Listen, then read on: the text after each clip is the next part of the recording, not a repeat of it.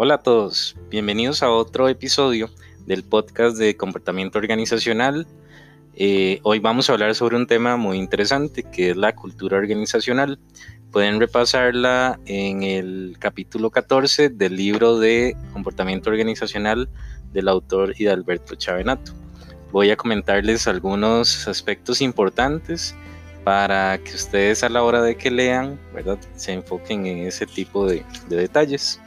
Creo que lo primero y lo más importante es hablar un poco sobre la cultura organizacional en general. Eh, nos dice Alberto Chavenato que todas las organizaciones tienen características distintivas. Por ejemplo, el estilo de vida, el comportamiento, la mentalidad, eh, la personalidad de, de, las personas que la integran y en sí su ADN, ¿verdad? Eso, eso que las compone.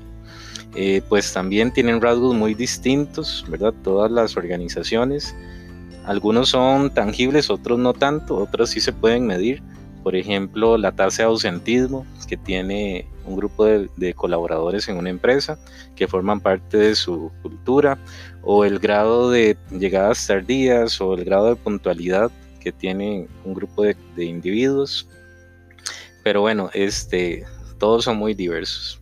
Y por supuesto, entender la cultura organizacional es súper importante e indispensable para conocer el comportamiento organizacional de, la misma. Y al final, ¿verdad? Eh, nos comenta también que la cultura y el ADN de las organizaciones es todo aquello que, eh, que las define, ¿verdad? Es, es, como, como una persona, ¿ok? Todas las características que una persona tiene, las que vemos y las que no vemos, eh, igual pasa en una empresa. Hay cosas que podemos ver y otras no tanto. Y todo eso forma parte de la, de la cultura. Eh, hablando un poco de cultura, ¿verdad? Iniciamos por ahí. Eh, y Alberto Chavenato nos dice que, bueno, todas las sociedades tienen una, una noción o, o, tienen una cultura particular, ¿verdad? Que las que influyen en el comportamiento de las personas. Inclusive eh, personas que tienen mucho tiempo, ¿verdad? De estar en la organización, eh, ya tienen ciertos comportamientos que son, por decirlo así, comunes y entre todos los individuos y si llega una persona nueva, pues también va a tener una serie de, de proceso de adaptación a esa cultura, ¿verdad? Que ya está establecida. Y bueno, Ahí, este, entre los valores compartidos que se pueden encontrar o las características que se tienen, podemos encontrar, bueno, los mismos valores, los hábitos, los usos y costumbres, códigos de conducta, políticas de trabajo, tradiciones y los objetivos que se transmiten de una generación a otra. Entonces, todas esas características forman parte. Em, desde, si lo analizamos desde una perspectiva de un individuo, desde el nacimiento todos nosotros vamos interiorizando y creando una serie de, rasgos de la personalidad basados en todo lo que está a nuestro alrededor, ¿verdad? Desde nuestra casa, el lugar donde vivimos, que fueron temas que se estudiaron al inicio, y todo eso va formando parte, eh, pues por supuesto, de, y tiene mucho que ver con la cultura en la que nosotros estamos. Em, entonces, por supuesto que que igual pasa lo mismo en las organizaciones. ¿Cuáles son las variables del entorno que afectan el comportamiento eh, organizacional? Eh, recordando, ¿verdad? Un poco, teníamos todas las variables del entorno, por ejemplo, el sistema económico, la parte legal, el sistema político, la tecnología, variables socioculturales, religión, educación e idioma, y variables eh, culturales como tal, como valores, normas y creencias. Por supuesto las actitudes, que fue un tema que ya se vio. Y por último, el comportamiento de los individuos, que tiene más que ver con asuntos como la ética, el compromiso, la productividad y la motivación.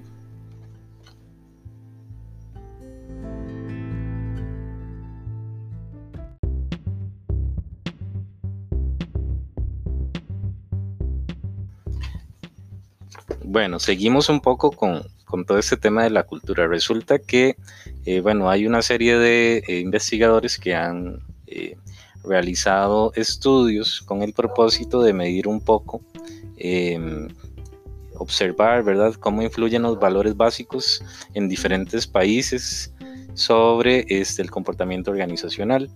Entonces, esto fue una investigación, ¿verdad? Y la pueden leer más a fondo, que se realizó eh, pues, en el caso de las dimensiones culturales de Hofstede en 116 mil personas en diferentes países, aproximadamente, bueno, fueron 50 países. Y lo que hizo fue, sin, utilizó cinco dimensiones, la distancia del poder, la evasión de la incertidumbre, el individualismo contra el colectivismo, la evasión es, perdón, la masculinidad contra la feminidad y la orientación a largo plazo. Entonces, el primero, la distancia del poder, nos dice que se refiere a la actitud ante la autoridad y refleja la medida en que la sociedad acepta una distribución desigual del poder en las instituciones, con base a las relaciones jerárquicas entre jefes y sus subordinados. La otra dimensión que nos comenta el, este estudio es la evasión de la incertidumbre, que más bien en ese caso, ¿verdad? Se nos comenta o se refiere un poco al deseo de la estabilidad de los individuos, ¿verdad? Gente que le gusta estar eh, pues con un panorama más claro sobre inclusive su propio entorno, ¿verdad? Su propio trabajo, ¿verdad? Es gente que le gusta estar más, más estable. La otra dimensión era el individualismo en comparación con el colectivismo, que es el dominio de alguna de las dos tendencias en la sociedad. Eh, personas que les gusta ser más individualistas, ¿verdad? Eh, concentrarse en sí mismas y en sus familias y pasar por alto las necesidades de la misma sociedad versus eh, personas que les gusta más el colectivismo, ¿verdad? Les gusta más relacionarse con, los individuos, con la sociedad en general, eh, le concede un gran valor a la armonía, le gusta eh, relacionarse con las personas, eh, y bueno, esa es, esa es la segunda que tenemos. Y la otra es la masculinidad en comparación con la feminidad, que se refiere al el predominio de lo masculino sobre lo femenino en una sociedad y la masculinidad retrata los valores tradicionales, tradicionalmente asociados con los varones, como la seguridad en uno mismo, el materialismo y la falta de interés por los demás. Y por otra parte, ¿verdad? En, el, otro extremo tenemos la feminidad que valora el interés por los demás, las relaciones y la calidad de vida. Eh, y bueno, ustedes ahí pueden revisar en una figura muy interesante cuáles fueron los resultados en cada uno de los países, donde se obtuvo más, más indicadores, ¿verdad? De muchos de, estos factores que vimos y donde se obtuvo poco. ¿ok?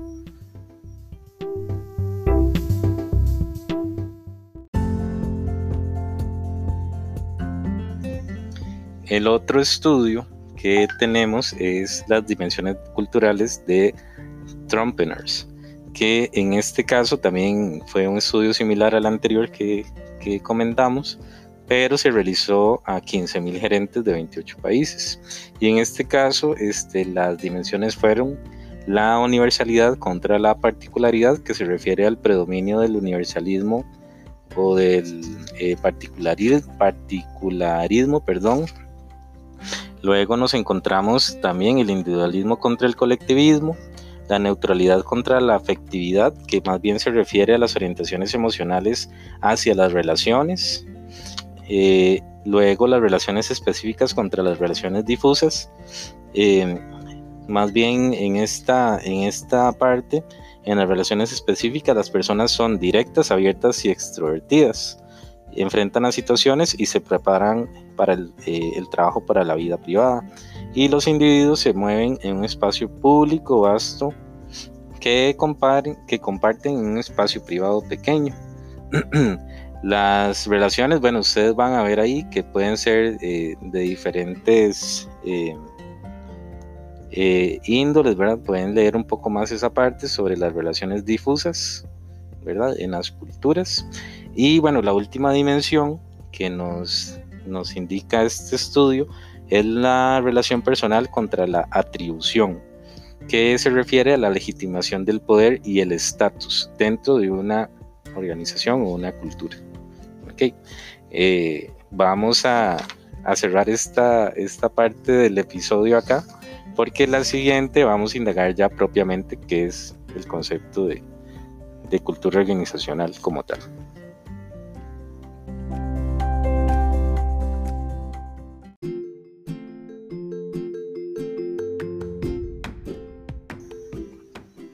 Bueno, y lo prometido es deuda. ¿Qué es cultura organizacional? Vamos a indagar un poco sobre eso ya, entrando más en el tema. Eh, bueno, al igual que cualquier persona, ¿verdad? Tiene, así como todos formamos parte de una cultura y tenemos una cultura a la que nos arraigamos, las empresas también, ¿verdad? Y, son culturas corporativas o culturas organizacionales muy particulares.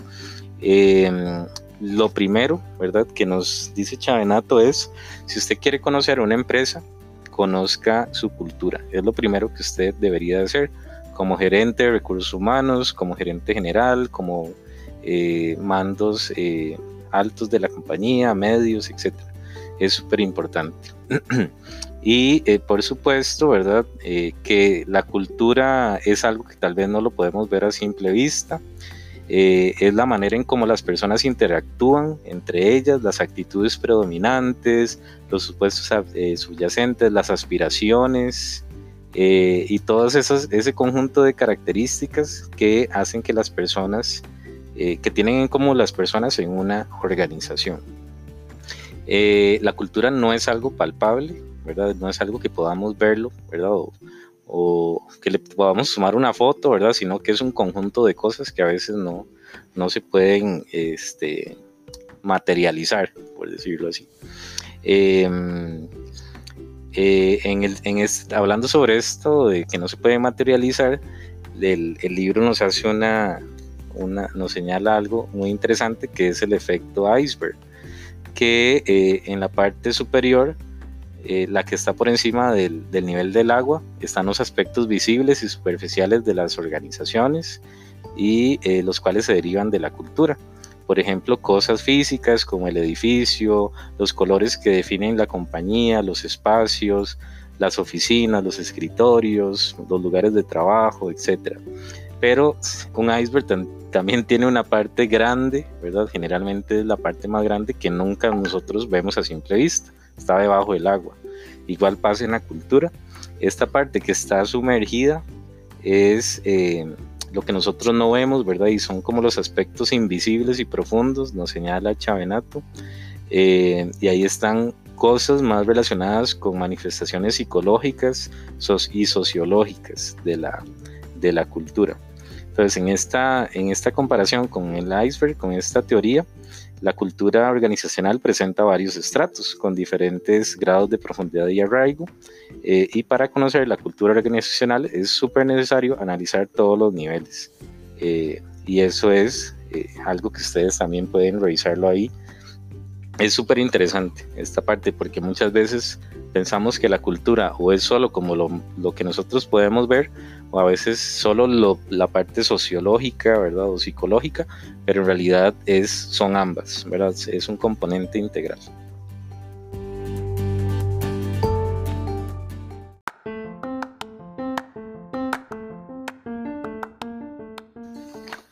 Bueno, seguimos con esto. Eh, siguiendo con la parte de estratos, ¿verdad? Importante es que ustedes sepan que, que bueno, al igual como hay aspectos visibles y aspectos invisibles, por decirlo así, como en la comparación del iceberg, eh, vamos a tener distintos estratos de la cultura. En el estrato número uno están lo que se llama, lo que señala el libro, que son los artefactos, la tecnología, los productos y servicios, etc. En el estrato 2, las pautas de comportamiento, las, que son las tareas, procesos de trabajo, reglas y reglamentos. En el estrato 3 están los valores y las creencias, lo que las personas dicen o hacen cotidianamente, la filosofía, objetivos, etc. Y en el último estrato están los supuestos básicos, que son las creencias pero inconscientes, ¿verdad? Que a veces no las ni siquiera nos damos cuenta, las percepciones y sentimientos, la concepción de la naturaleza humana y los supuestos predominantes. Eh, también las culturas tienen eh, características eh, y las voy a mencionar acá la primera característica es la regularidad por los comportamientos observados. Una cultura también tiene normas, que es la segunda característica. Eh, también tiene valores dominantes, que es la tercera característica. La cultura tiene una filosofía, que es la cuarta característica. Tiene reglas, que es la quinta característica. Y por último, tiene un clima organizacional, que es la sexta característica. Y en ese sentido, el clima organizacional eh, la sensación que transmite el, local, por decirlo así, la forma en que interactúan las personas, el trato a los clientes y proveedores y que definen el calor humano dentro de la organización, cómo se siente la gente, etcétera. en ese sentido, eso es el clima organizacional e inclusive nosotros podríamos medirlo y es, es parte de una actividad que, que, ustedes van a investigar en este curso. Como ustedes van a poder leer, hay tipos de culturas. Entonces les dejo, les recomiendo, ¿verdad? Que en el libro eh, se señalan los tipos de culturas, ¿verdad? Para que ustedes las, las tomen en cuenta. Eh, el primer sistema, ¿verdad? De, o tipo de cultura es el sistema autoritario coercitivo. Luego también el libro nos señala el autoritario benevolente, eh, una cultura consultiva también y la cultura participativa. Entonces ahí ustedes pueden indagarlo más a, más a fondo porque es muy importante que ustedes puedan determinar cuáles son los tipos de cultura y perfiles en las diferentes organizaciones. Eh, y ahí vienen explicadas pues bastante, con bastantes ejemplos y muy, muy, muy, muy interesante. Em, yo creo que uno de los aspectos más importantes es que, eh, ¿qué es lo que debe? Y es una pregunta que se las dejo ahí, ¿verdad? Para, para inclusive comentarla y, y, ver que, cómo la podemos dialogar, es eh, quién tiene que adaptarse a qué los individuos a los que ingresan a la organización deberían de adaptarse a las culturas que ya existen o más bien los, la organización debería de hacer cambios para modificar su cultura eh, frente a los, al tipo de talento o personas que ingresan. Entonces se los dejo por ahí para que ustedes lo, lo, tomen en cuenta y, bueno, eh, hay un montón de aspectos importantes que ustedes van a ver por ahí. Lo, más importante es conocer un poco el, tema de, cultura organizacional, qué es, cuáles son los componentes, características, cuáles son los tipos de cultura, que los vimos por ahí, los mencionamos. Y esos son, son claves para que ustedes puedan entender este capítulo. Más adelante nosotros vamos a hacer algunos otros actividades y foros que, que les pueden servir para que ustedes lo, puedan aplicar más a detalle. Eh, con esto terminamos este episodio de Cultura Organizacional y este, nos vemos en, el, en los siguientes. Muchísimas gracias y hasta luego.